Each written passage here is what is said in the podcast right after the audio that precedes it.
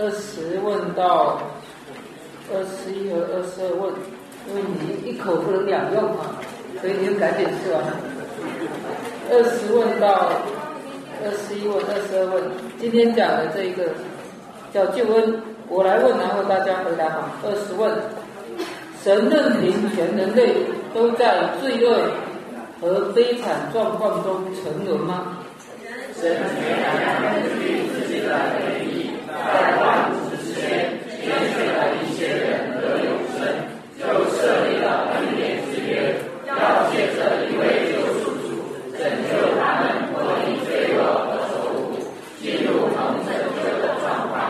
二十一问，神选民的救赎主是谁？神选民唯一的救赎主是主耶稣基督，他从永远就是神的儿子，降世为人，死后具有可识别的全然爱情，是一位格，直到永远。二十二问，基督是神的儿子，他是如何成为人的？神的儿子基督成为人，乃是亲自取了真实的身体和灵性的灵魂，借着圣灵的能力，在童贞女玛利亚的腹中怀孕，为他所生，但是没有罪。好，那你现在我们学到了二十问，那但是我们要想一想之前的这个背景啊。一开始讲到神，神是谁，是不是？这是最重要的。然后讲到神做了什么，神创造了这个世界，特别创造了人啊，然后跟人立立了约，记不记得那个约叫什么约？记不记得？生命之约，对。然后呢，好景不长，是不是？好景不长，人把这个伊甸园给糟蹋，然后人就陷入了一种一种状况，这种叫做什么呢？呃，小要里用了两个字来描述人的状况，呃，记不记得什么什么状况？堕落。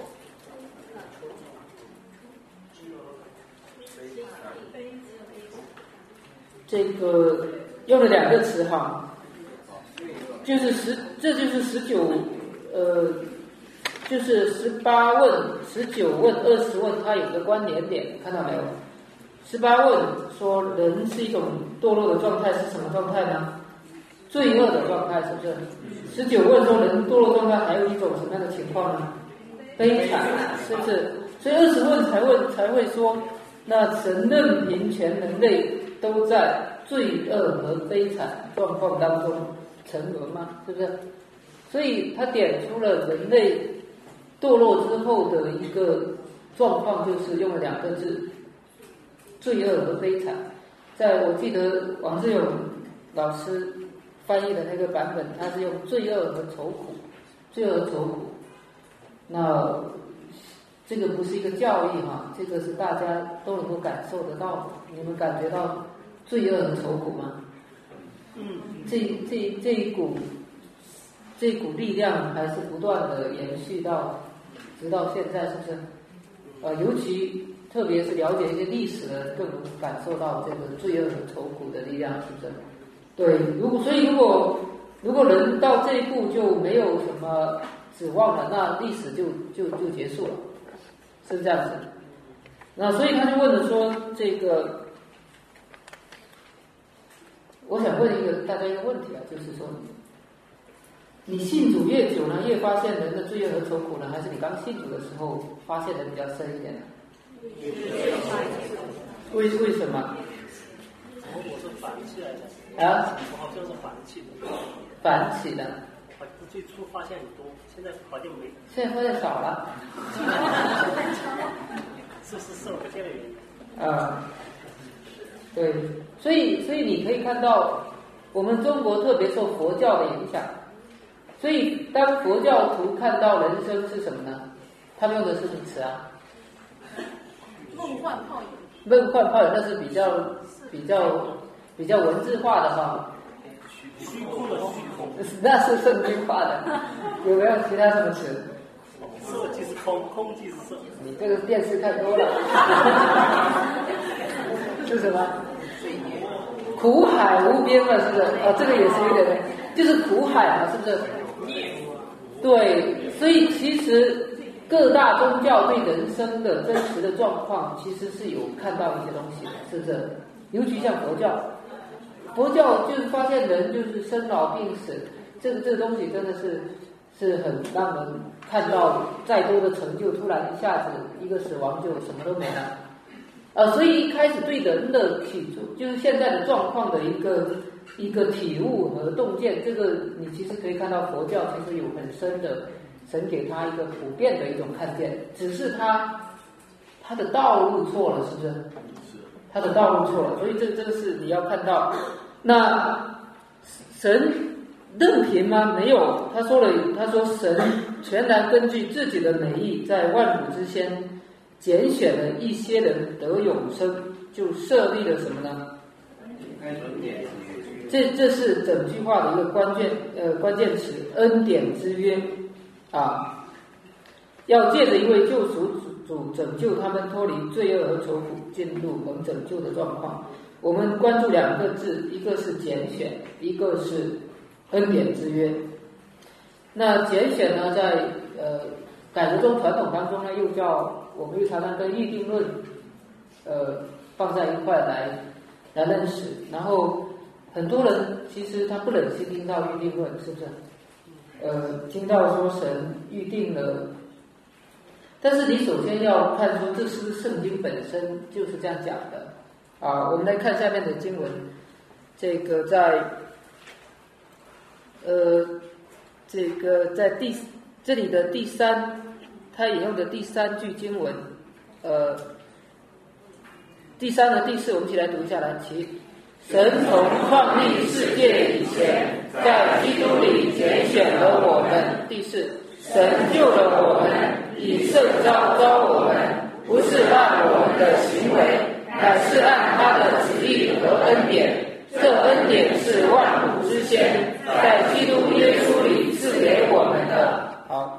你看到说，神从创造世界之前就在基督里拣选了我们。那如果是这样的话，你会想到什么呢？就是你记不记得王一不是提过一次，神一开始创造一个美好的世界，包括美好的人，后来人就堕落了。那那这样有时候有人就问了，那没关系，神又急中生智，又生一策，是吧？那是不是是不是这样子的呢？不是，是不是？不是哈！你看到这句话，你就明确知道不是。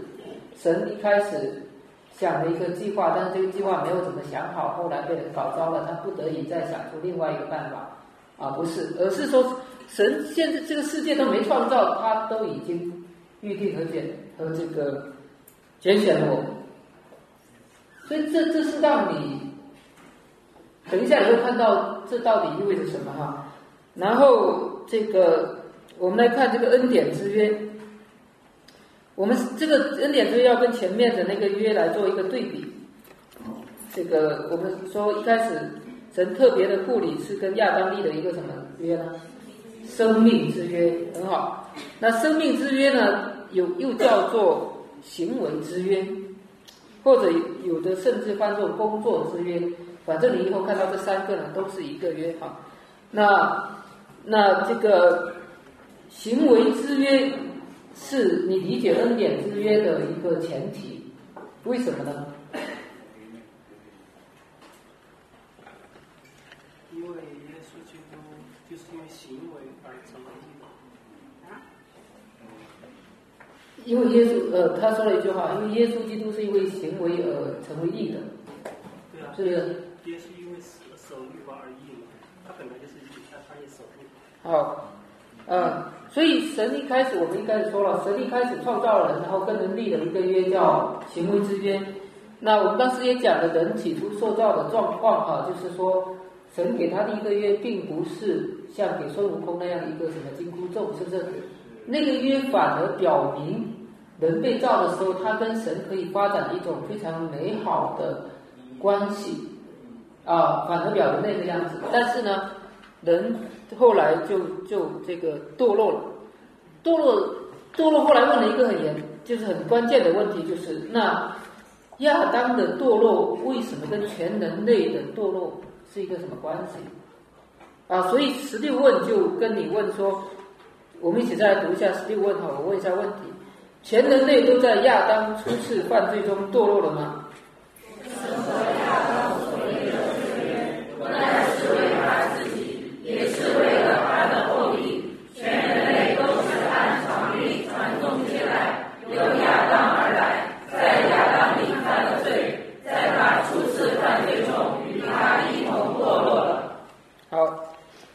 所以关键就是这个地方，就是说，不单是为他自己，也是为他的后裔。所以呢，你可以说呢，上帝这个拣选亚当作为全人类的代表。那今天我们比较难以理解这一点，主要的一个就是我们都是，我们都活在一种特别现代的文化当中，就是一种个人主义者，是不是？所以我们要一开始就要看到，上帝造人他的旨意就是。就是一种更重要的是一种群体性的，也就是说，某个人的命运可能跟跟其他人的命运命运是息息相关的，一荣俱荣，一损俱损。可能我们以前中国人以前的中国人这一点可能会比较接近一点，是不是？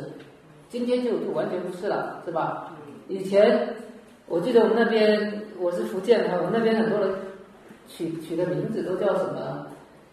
这个什么隆中啊、耀祖啊，这就表至少表明他觉得他的生命的价值和意义是为了群体，至少是家族的，是不是？那今天，所以今天的这种个人主义者不一定是在神的一种给人的旨意当中呢，不一定是更进步的。你要看到这一点。所以呢，这个选择亚当作为全人类的代表，你不能用现代的观念说。我都不同意，他就把我代表了。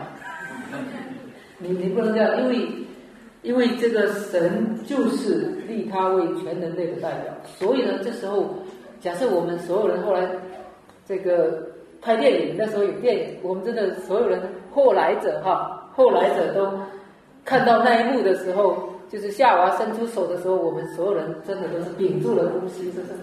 因为跟我们所有人命运息息相关啊，是不是？我说千万别动，千万别动，我们可能要这样喊。但是呢，他还是动了，所以我们就一起。那但是这个呢，这个跟这里就有一个对应的，就是我们来念一下这这句话，就是呃经经文他选的经文的第一第一第一节，我们第一呃选的第一第一句，我们一起来念一下。我又叫来起，我又叫你和女人彼此为仇。你的后裔和女人的后裔也彼此为仇，女人的后裔要伤你的头，你要伤她的脚跟。创世纪三章十五节，这句话非常的重要。这句话当时是上帝审判这个蛇的时候说的，但是在上帝审判的话语当中，竟然隐藏了这一句惊人的话。这句话，这个关键是。这个两种后裔就是蛇的后裔跟什么呢？女人的后裔。然后到后面的启示你会看到，关键的是女人的后裔是单数，也就是说，就是说这个女人的后裔要伤你的头，就是要把魔鬼以及他的后代这个势力呢，最后打败他的意思。那这个女人的后裔，因为亚当作为。人类的代表，人类的头已经失败了，所以这时候所有的就是上帝在最开始竟然在这里隐藏了一个好消息，但是因为这个好消息不是很明显，所以这句话通常被叫做原始福音。原始福音就是说它已经埋在这里了，但是它还没有发扬光大啊。所以所有的人类，如果亚当听明白的话，他就有个好奇心。因为你知道亚当活了很多岁，很多很久之生，所以他的子子孙孙一定是看到很多代的。然后上帝说，在你的后裔当中有一位救主要出来，他要伤这个魔鬼的头，要伤蛇的头。那他这样就会奇怪了，每生一个，到底是不是他？是不是？是。所以，所以，所以在历代的这种米赛亚的盼望当中呢，就大家都在奇怪，到底。这个对，到底落在谁家？是不是？这这这这个，如果我们所以基督徒的信仰不要很空洞，你知道这是一场历史的大等待，这是整个人类历史这么错综复杂的世界历史、人类历史，什么调动了这个巴比伦的啊、埃及的，然后所有这些，无论是古代的帝国还是现在各种历史交错复杂，各种势力互相效力，为的就是仰望。那位救主的出来，所以你要把，如果你越深的看，在一个历史的这种交织的这种去看待这位救世主的出来，你会真的是相当的惊奇的。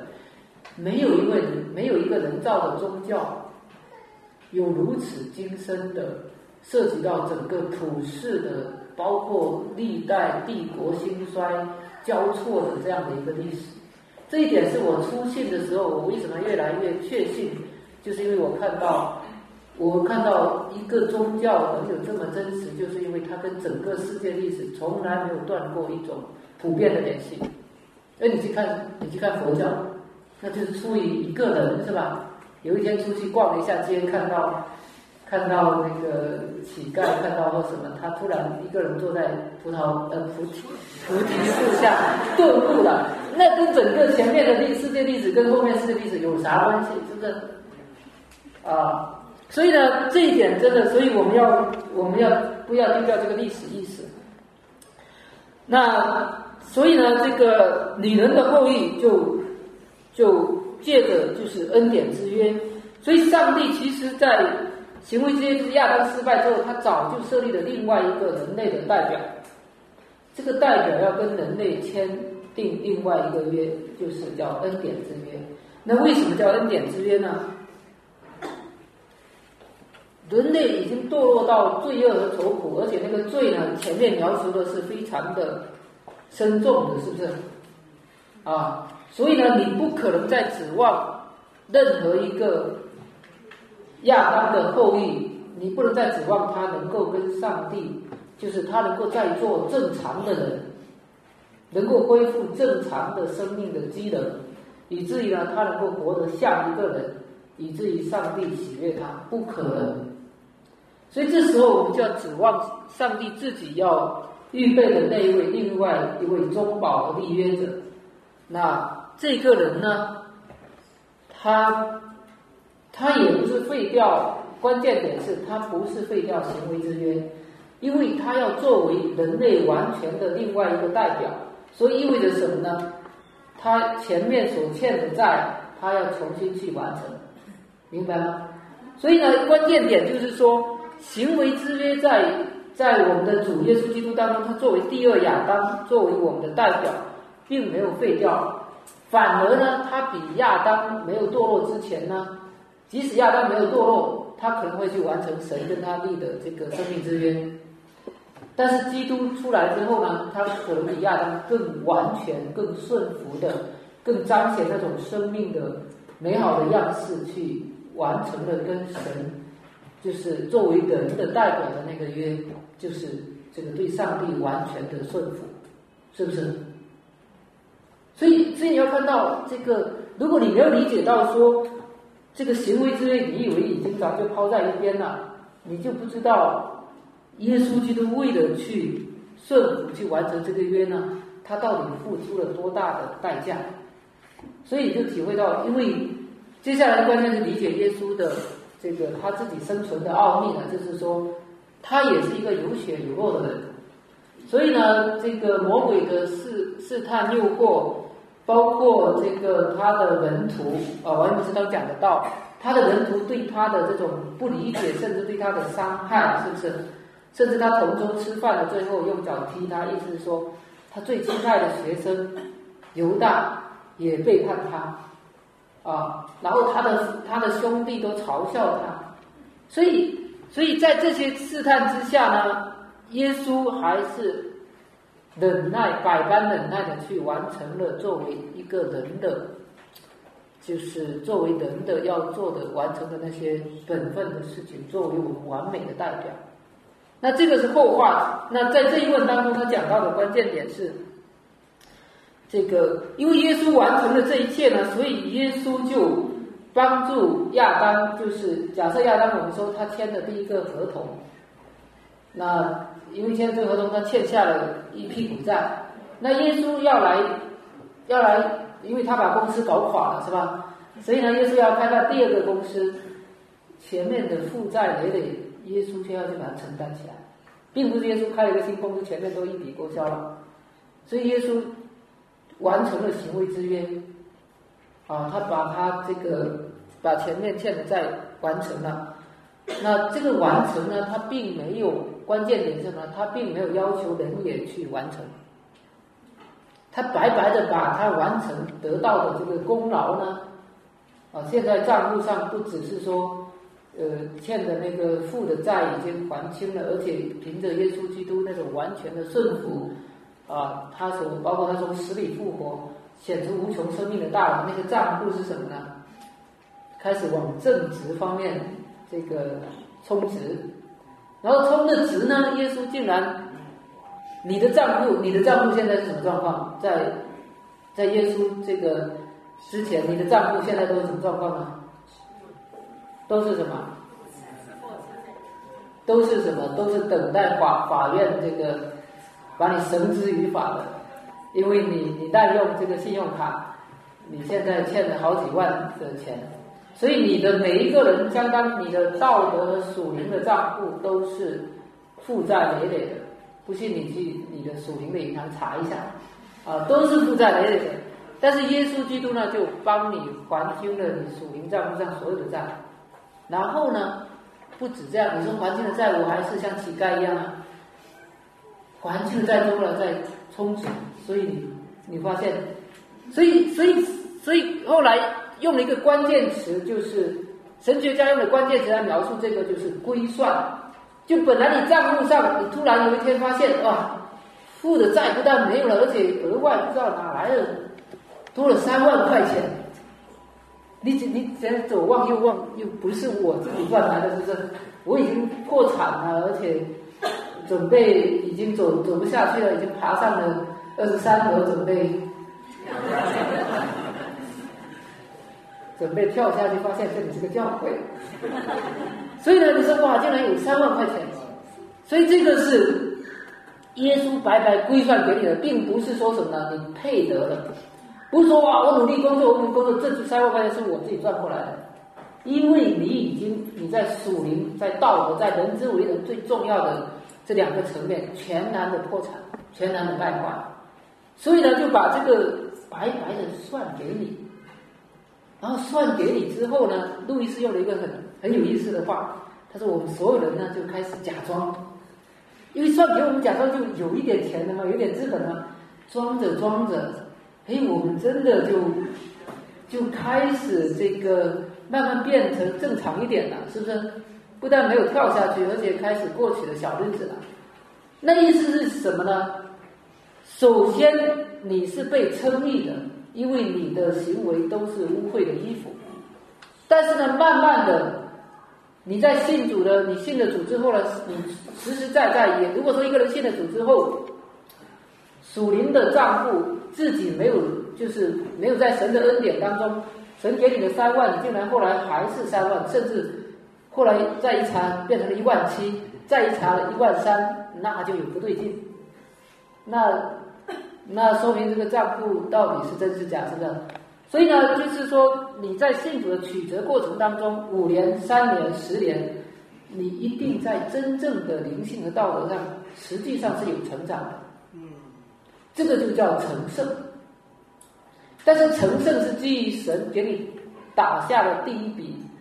的那个资金就是称义，就那个称义就完全是神的功劳，跟你没有关系。那如果你说，如果你一个，你知道这一点是我们，特别是一个堕落的人最不愿意承认的，是不是？是不是这样子？如果我们说，其实罪人呢，他最讨厌的就是说到一件事情，竟然跟他没有份。没有关系，我们来体会这一点，就是什么叫拣选哈。你想一想，呃，如果你这个你结婚了，然后一天，这个你妻子问你说，你为什么看中了我？啊，你为什么看中了我？然后假设你妻子，我没有指任何人哈，假设你妻子也不是那么漂亮，你太漂亮就不符合这里的比喻了，是不是？你知道我说什么？哎，不是，他说你为什么看中我？我又没那么漂亮。然后你如果说了一句话，你说。因为你妻子可能按照人之常情，还是希望你夸她，虽然她不能漂亮，夸她一点，说你虽然不漂亮，但是你头发很漂亮呀。因为她总是希望夸那么一点点，是不是？但是如果你竟然跟她说：“嘿，你没出生的时候我就看中了你了。” 你说她是什么感受？她气死了，是不是？因为没出生的时候就看到，说明没出生什么。什么相貌啊，什么什么都不知道，他都看中了，那说明跟你，就是说跟你身上任何的好处没任何关系，是不是？是富人。那那个，就是说跟你妻子上任何身上他的任何特性，任何一点好都没有关系。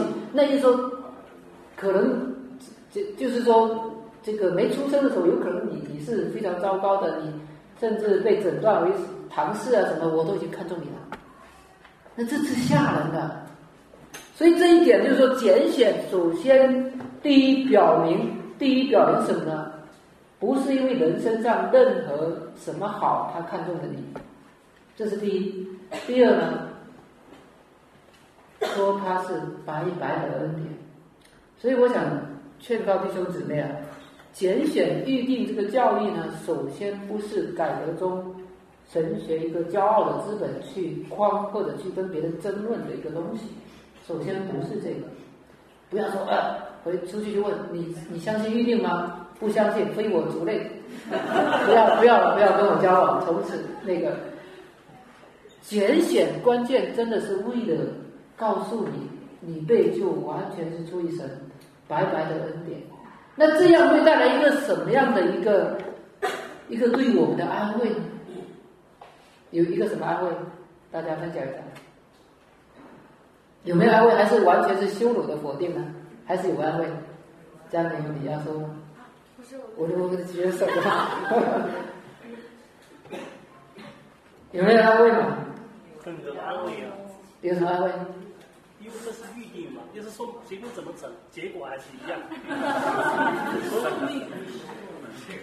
因为如果。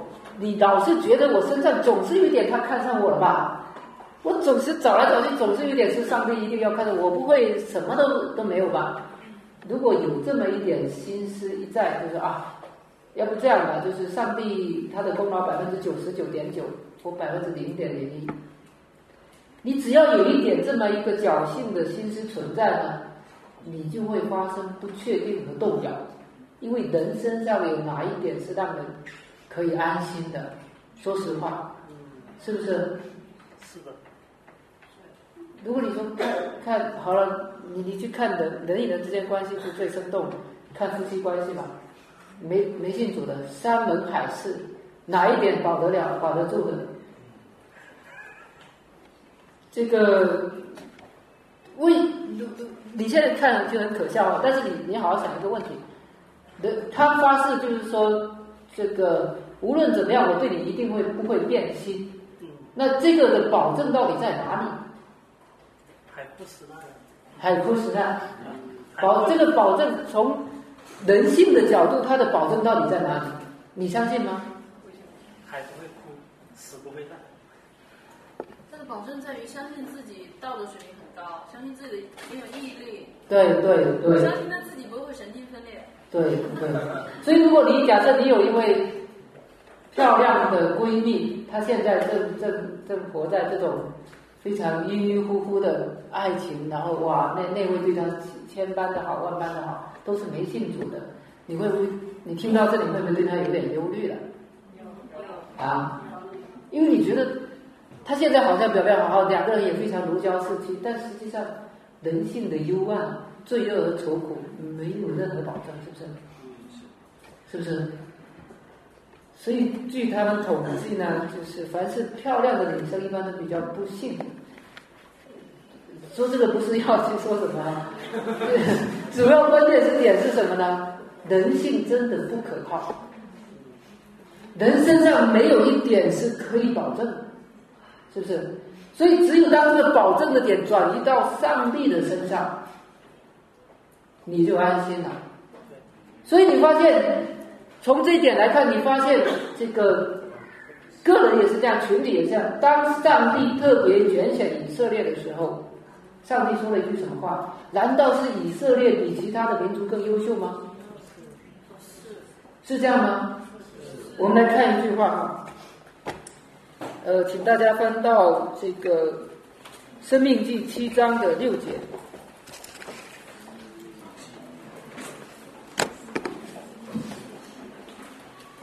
生命记》七章六节。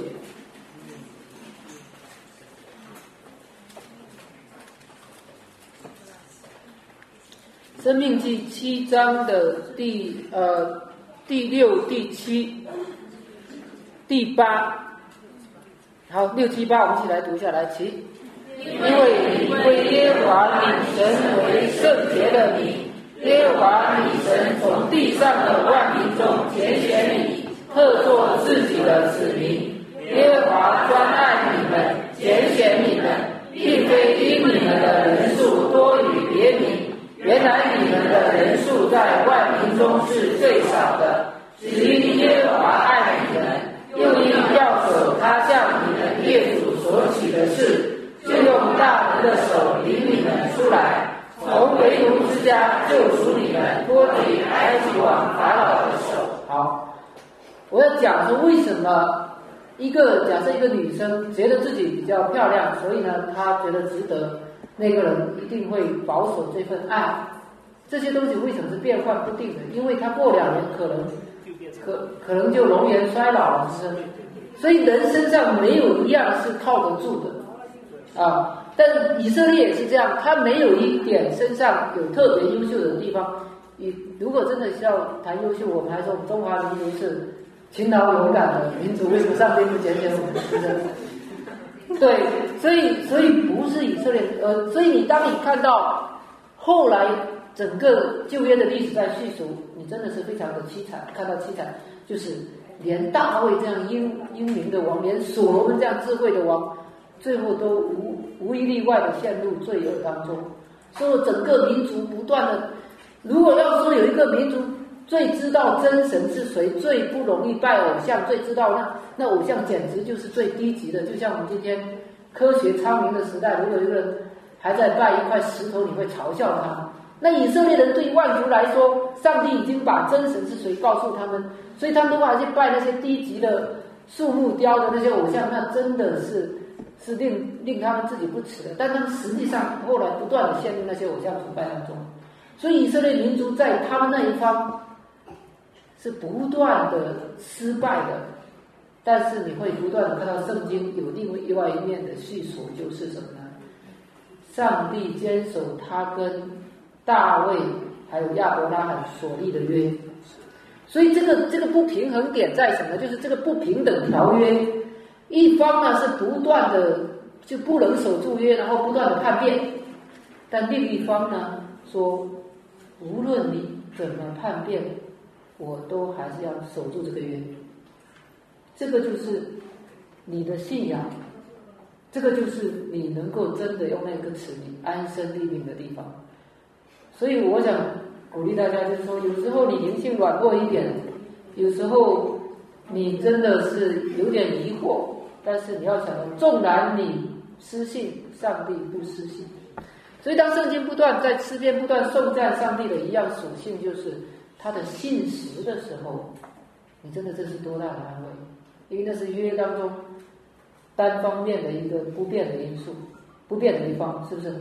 所以这就叫做恩典之约，就是你没有在上面做什么值得上帝呃拣选你，但是呢，耶稣做了一切，所以呢，借着因为耶稣做的，所以上帝愿意把你招回来。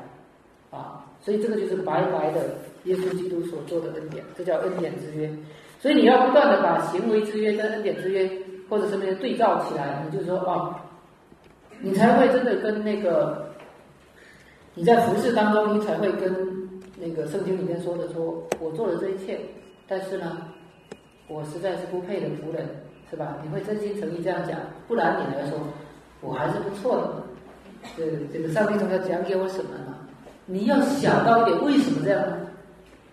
为什么说你做了一切，但这本是你应该做的，你是还是不配的仆人？你怎么从恩典之约跟行为之约来理解这一点呢？你怎么理解？想一想，假设你没有堕落的话，你整个生命、你的思想、情感、生活，所有的一切，你都是服侍神。这是不是神创造你的时候的正常功能和正常的生命的？这个道路和目的和意义是不是？所以你没堕落的时候，你做这些本来都就是应该的。如果有一天这个洗衣机，他说我不洗衣服了，我到你面前我要做衣柜，你会不会？他还会说话，你给他一巴掌，然后他，然后他洗衣机发挥的很好，他不是说哎。我我做的很好，你要把我变成一个其他，这本来就是造你就是做洗衣机的嘛，是不是？你运行的很好，本来就就才，不然我我还要你干嘛？我把你早就把你扔扔扔到垃圾场，是不是？所以，但是呢，你即使这样，因为你现在是活在，同时是个罪人，同时又是个艺人，你活在一种挣扎和一种成圣的过程当中，所以你每一件的服饰，你每一件的思想，你服饰不单是外在的，你更是心灵的服饰。你对神的思念，你对他人的关系的责任，你在钱财的管理上，都是有罪和罪的污染和亏欠的。有人做一件事情是完美无缺的吗？没有。所以就说眼里本来，所以现在充其量就说，哎，洗衣机修好了，但是他运行还是吱吱嘎嘎的。所以洗衣机说，我本来就应该做更好的洗衣机，但是我现在做的。这个还吱吱嘎嘎的，请你不要把我淘汰掉，这个换一个新的洗衣机。你既然花了那么大的代价把我买回来，那请你继续使用我。你你就这样讲，是不是？对，所以这是真的是叫恩典之约。所以两个对比起来，你就知道，你今天能够服侍神，你更是恩典啊！啊，好，那我很快讲一下二十一问跟二十二问。二十一问呢，这个。二十一问是在讲谁是这位救赎主？那是一位特别的一位第二亚当，就是我们的代表，就是耶稣基督。那关键是他是神的儿子，降世为人。我们今天活在一种呃另外一套语言当中，所以当读到神的儿子的时候，你要知道这是一套希伯来的表达法，你要理解他真正说的意思，不然有时候你会陷入迷惑。你信主久了，你当然也不去思考，你会觉得啊，神的儿子，神的儿子。有一天慕道友来到教会问你说：“神怎么还有儿子？”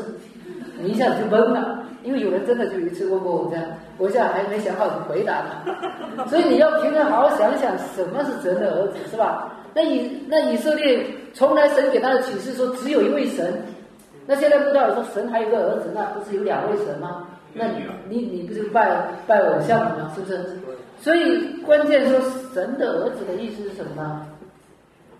他想跟你讲的意思就是，因为以前呢，以前的希伯来的这种语言表达说那是人人子人的儿子，意思说他就是人，就像狗的儿子就是狗，他想表达的那是狗，那是人想表达一个类啊，所以说神的儿子的意思主要想强调说是他有神性，想表达这个意思，那说你。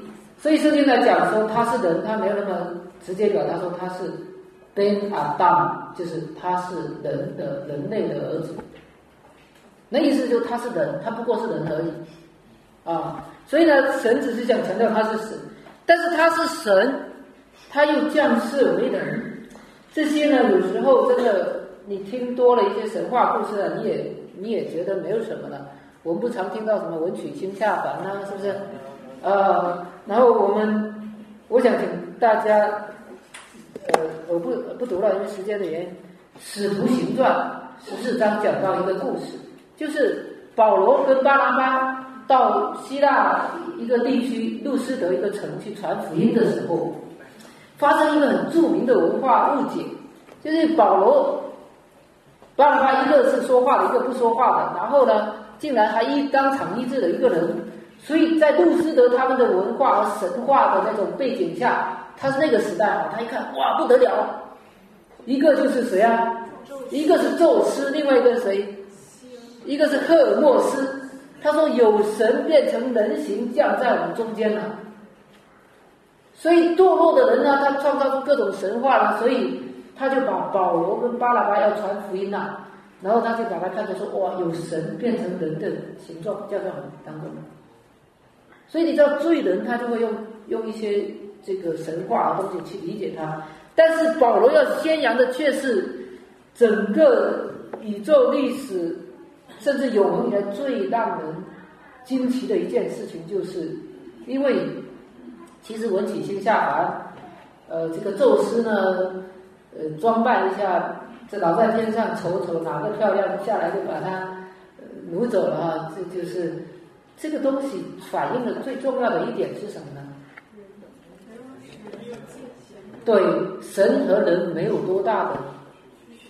区别是不是？所以这时候你可以甚至可以这样讲，那样的神就是确实就是什么呢？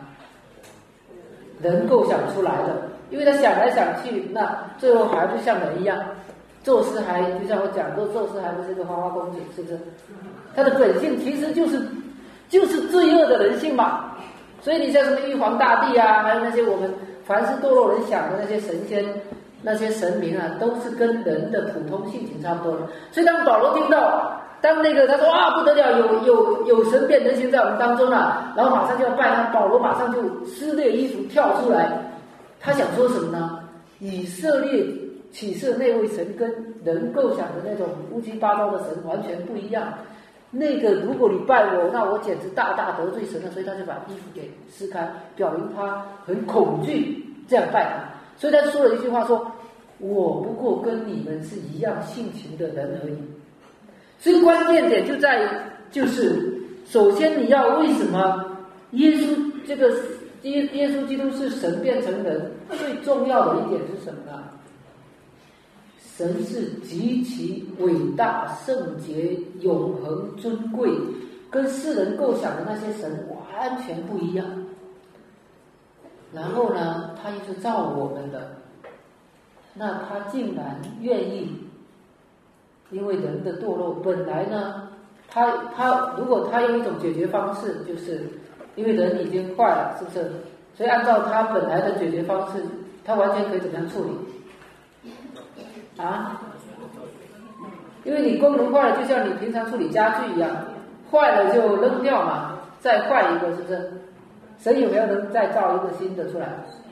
但是他为什么？这是最让人想不透的，他为什么要花那么大的代价？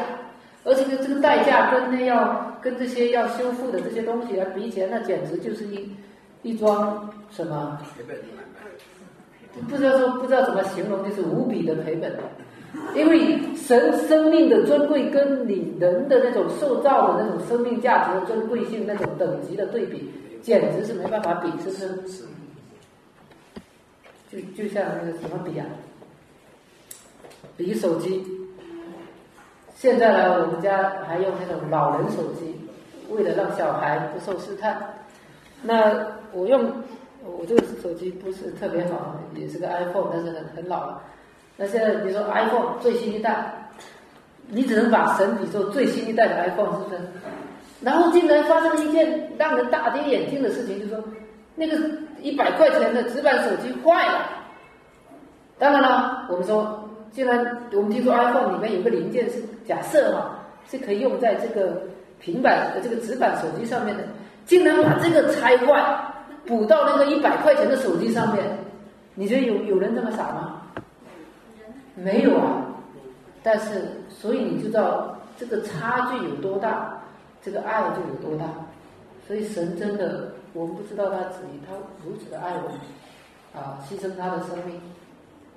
所以这个就是神降世为人所要看到那个差距，他成为中保。所以降世的最重要的是一点是什么呢？他为他是神，他既是神也是人，这是人永远无法理解的。我不想希望大家用过多的这个理性的词汇去揣度说神和人到底怎么样怎么样。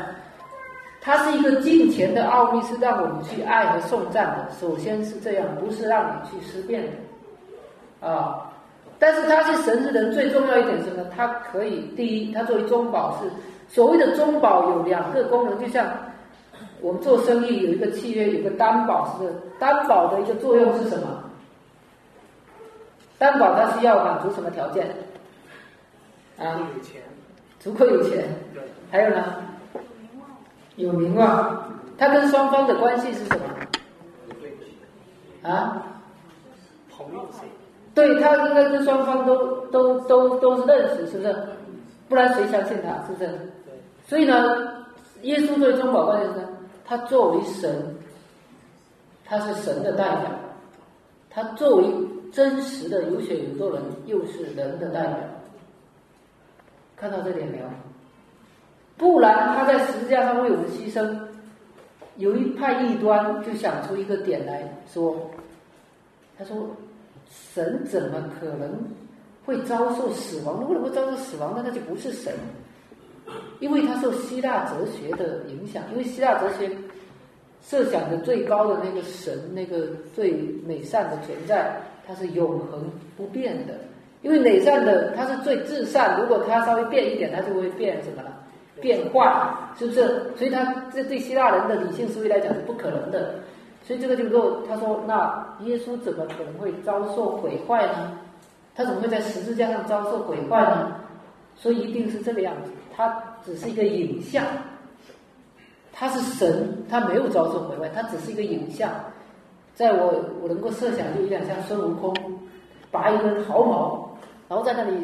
那个假的孙悟空在那里烧啊烧啊，真的还在那里偷着乐，就大概这个样子，是不是？但是耶稣是有血有肉的人，为什么他要作为有血有肉的人为我们去钉上十字架呢？为什么呢？因为我们是有血有肉的。对，因为我们是有血有肉的人，我们本来谁应该钉上十字架？我们。我们是不是？所以这个发生了一个重要的替代，但是如果那个替代。比如说，我们我们说，真的，你以为上帝真的从旧约启示以来，他那么喜欢动物吗？他喜欢那么喜欢羊吗？上帝不不不一定是那么喜欢羊，那是这个四篇五十篇，难道我真的喜欢这些吗？那羊天山的羊都是我的，天上的鸟都是我，你献上那个东西，所以我们我们犯罪，我们要付出生命代价。比如说啊，上帝能不能让那只苍蝇帮我？这个付上代价，我我亲自把它拍死都没问题。我把它放在你面前，苍蝇的命能够比上你的命吗？你的命是按照上帝的形象造的，所以除非有一位真实的人为你带你去受刑，付上死亡的，带你去死，是不是？但是如果他只是人带你去死，那那会怎么样呢？如果他只是人哈，他不是神，那死了，那死了就死了。他死了，死了。假设是这样哈，他死了确实，本来你该死，然后呢，他他为你去死，你不用死了。呃，但是呢，这个只是说，现在上帝不会主动的让你这个，来让你去把你呃压把你压上刑场，不会这样啊。但是，如果是这样的话，你的实际生命还是什么状况？还是原来的样子。还是原来的样子。也就是对你还是在伊甸园的时候，亚当，上帝用那生命树这个善恶树指示他，那是一个实物教材，要指示他说你被造是为了有永恒的生命。那所以呢？基基督的复活不简单的是为你偿还代价，关键是他带带入永恒的生命，继续亚当即使没有堕落，也要朝着那个目标发展。所以就是说，如果你这个，如果耶稣只是带你死了，没有复活，把永恒的生命作为一个出熟的果子，并且将你联合起来，那你还是一个一朽坏的，并且充满罪的一个生命。即使你没有遭受刑罚，因为有人帮你承担了刑罚，是不是？所以耶稣复活，因为他是神，所以他有无穷生命的大能，能够复活。啊，所以这是关键，就是耶稣既是神，就又是人，这真的是一个。最后我们不能再多说了，再多说了你就心你心就冷下来，你这这到这时候你只能跟着这个，我们一起来读一下这一首，就是神学到一个点就应该停下来，变成了敬拜学。所以他说现在神学院堕落就是就是神学不能转化成敬拜学。所以我们看到圣经不是这样，圣经在提摩太前书，我们来看一下这句话，提摩太前书。三章第十六节，我们再读一下，这是一句赞歌，真的是一句我们的理性应该止步的，让我们赞美和感恩的一句话。我们一起来读来：大才尽全的奥秘，无人不以为然，就是圣在，圣灵称义，被天使看见，被传于外邦，被世人信服。被接在荣耀里。好，那最后最后再讲一点，就是二十二问，很快啊，马上讲。可能今天不好意思把大家的讨论时间弄没了，但是这三问实在是很关键、很复杂，就就大家就就再听一点。就是因为这里是关键点，因为我们最终如果一个人不认识耶稣基督和他的救赎的话，等于你没有信上帝，是不是？那二十问关键有一个点就是童真里玛利亚所生，好，这是一个关键。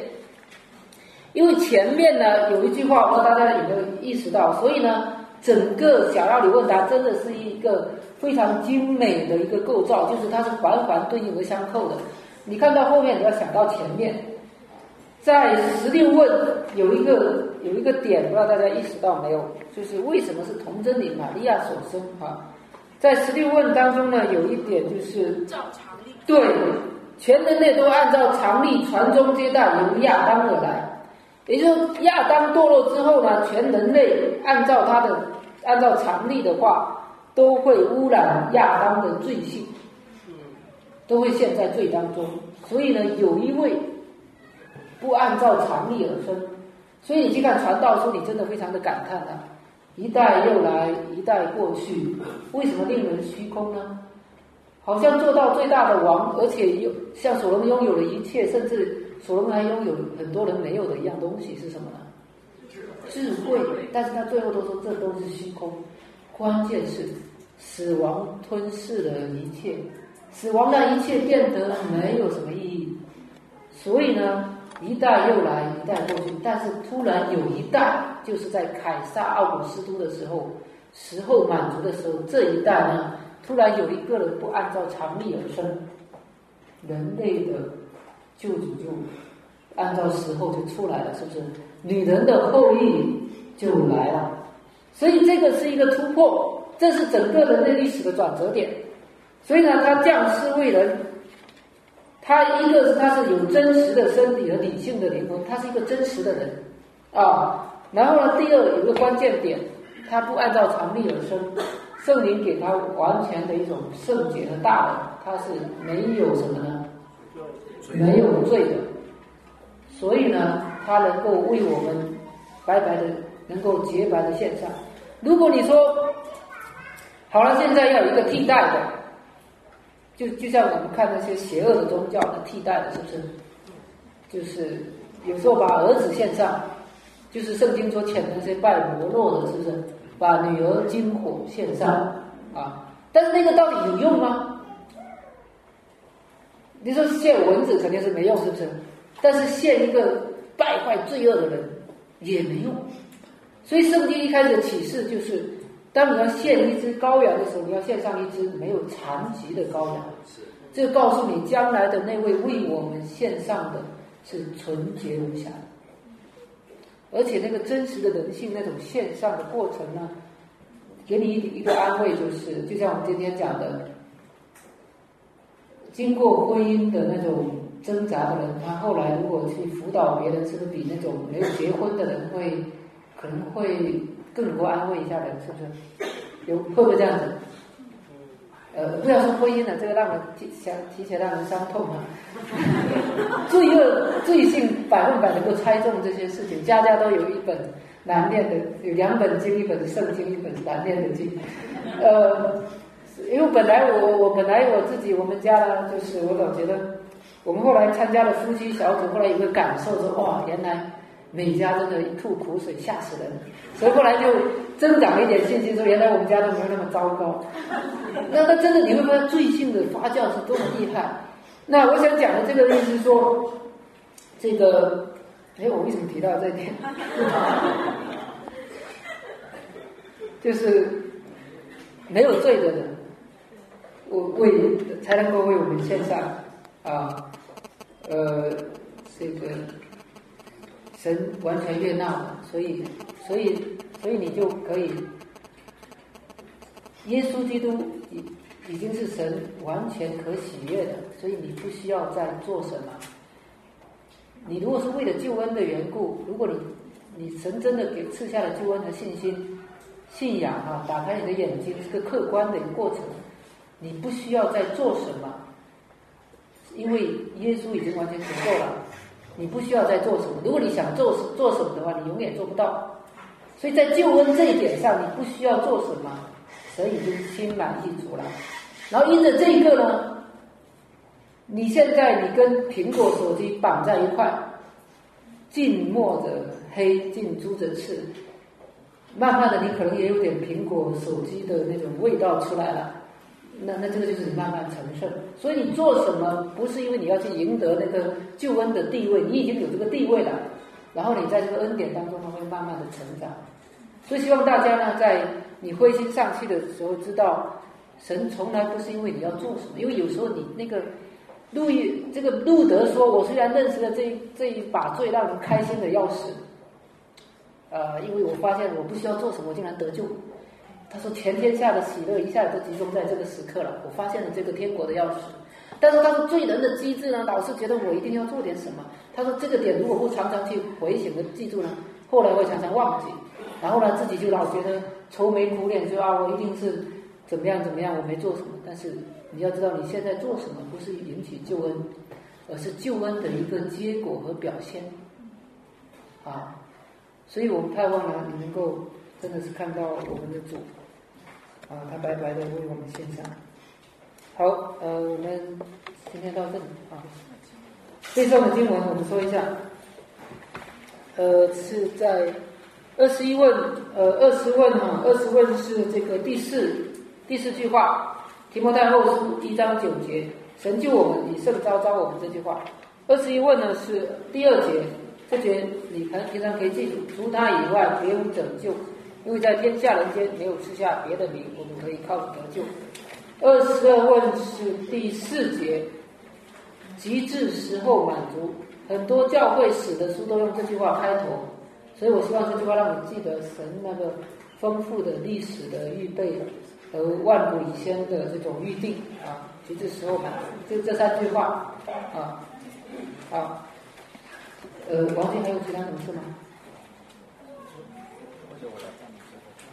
哦，可以，可以。好，弟兄姊妹，我们一起低头祷告。三的天父，我们感谢你，我们在这里学习这三问，我们，嗯，我们从你领受了话语，领受了智慧，我们，嗯，要敬拜你所设立的耶稣基督，求你让我们的心可以得着耶稣基督。因此而有安慰，有有平安，嗯，也愿我们因与你和好而向而被你吸引而奔跑跟随主。神啊，你赐福我们在这里坐着的每一位弟兄姊妹，每一个人，啊，我们知道这美好的福分，这啊，这是从天上来的，嗯，主啊，我们要亲眼看见这美好福音的果效在我们身上发动。我们如今忍耐，我们呃或许有很多没得着，但我们还要忍耐。我们啊知道忍耐到底的就必然得救，呃我们的身体会得赎，我们的灵魂也会成为完全的圣洁，啊到与神在一起。主啊，感谢你，嗯你与我们一同来坐席，享受这属灵的晚宴。求你赐福我们回家的脚步，也保守各人各家。奉主耶稣基督的名祈求。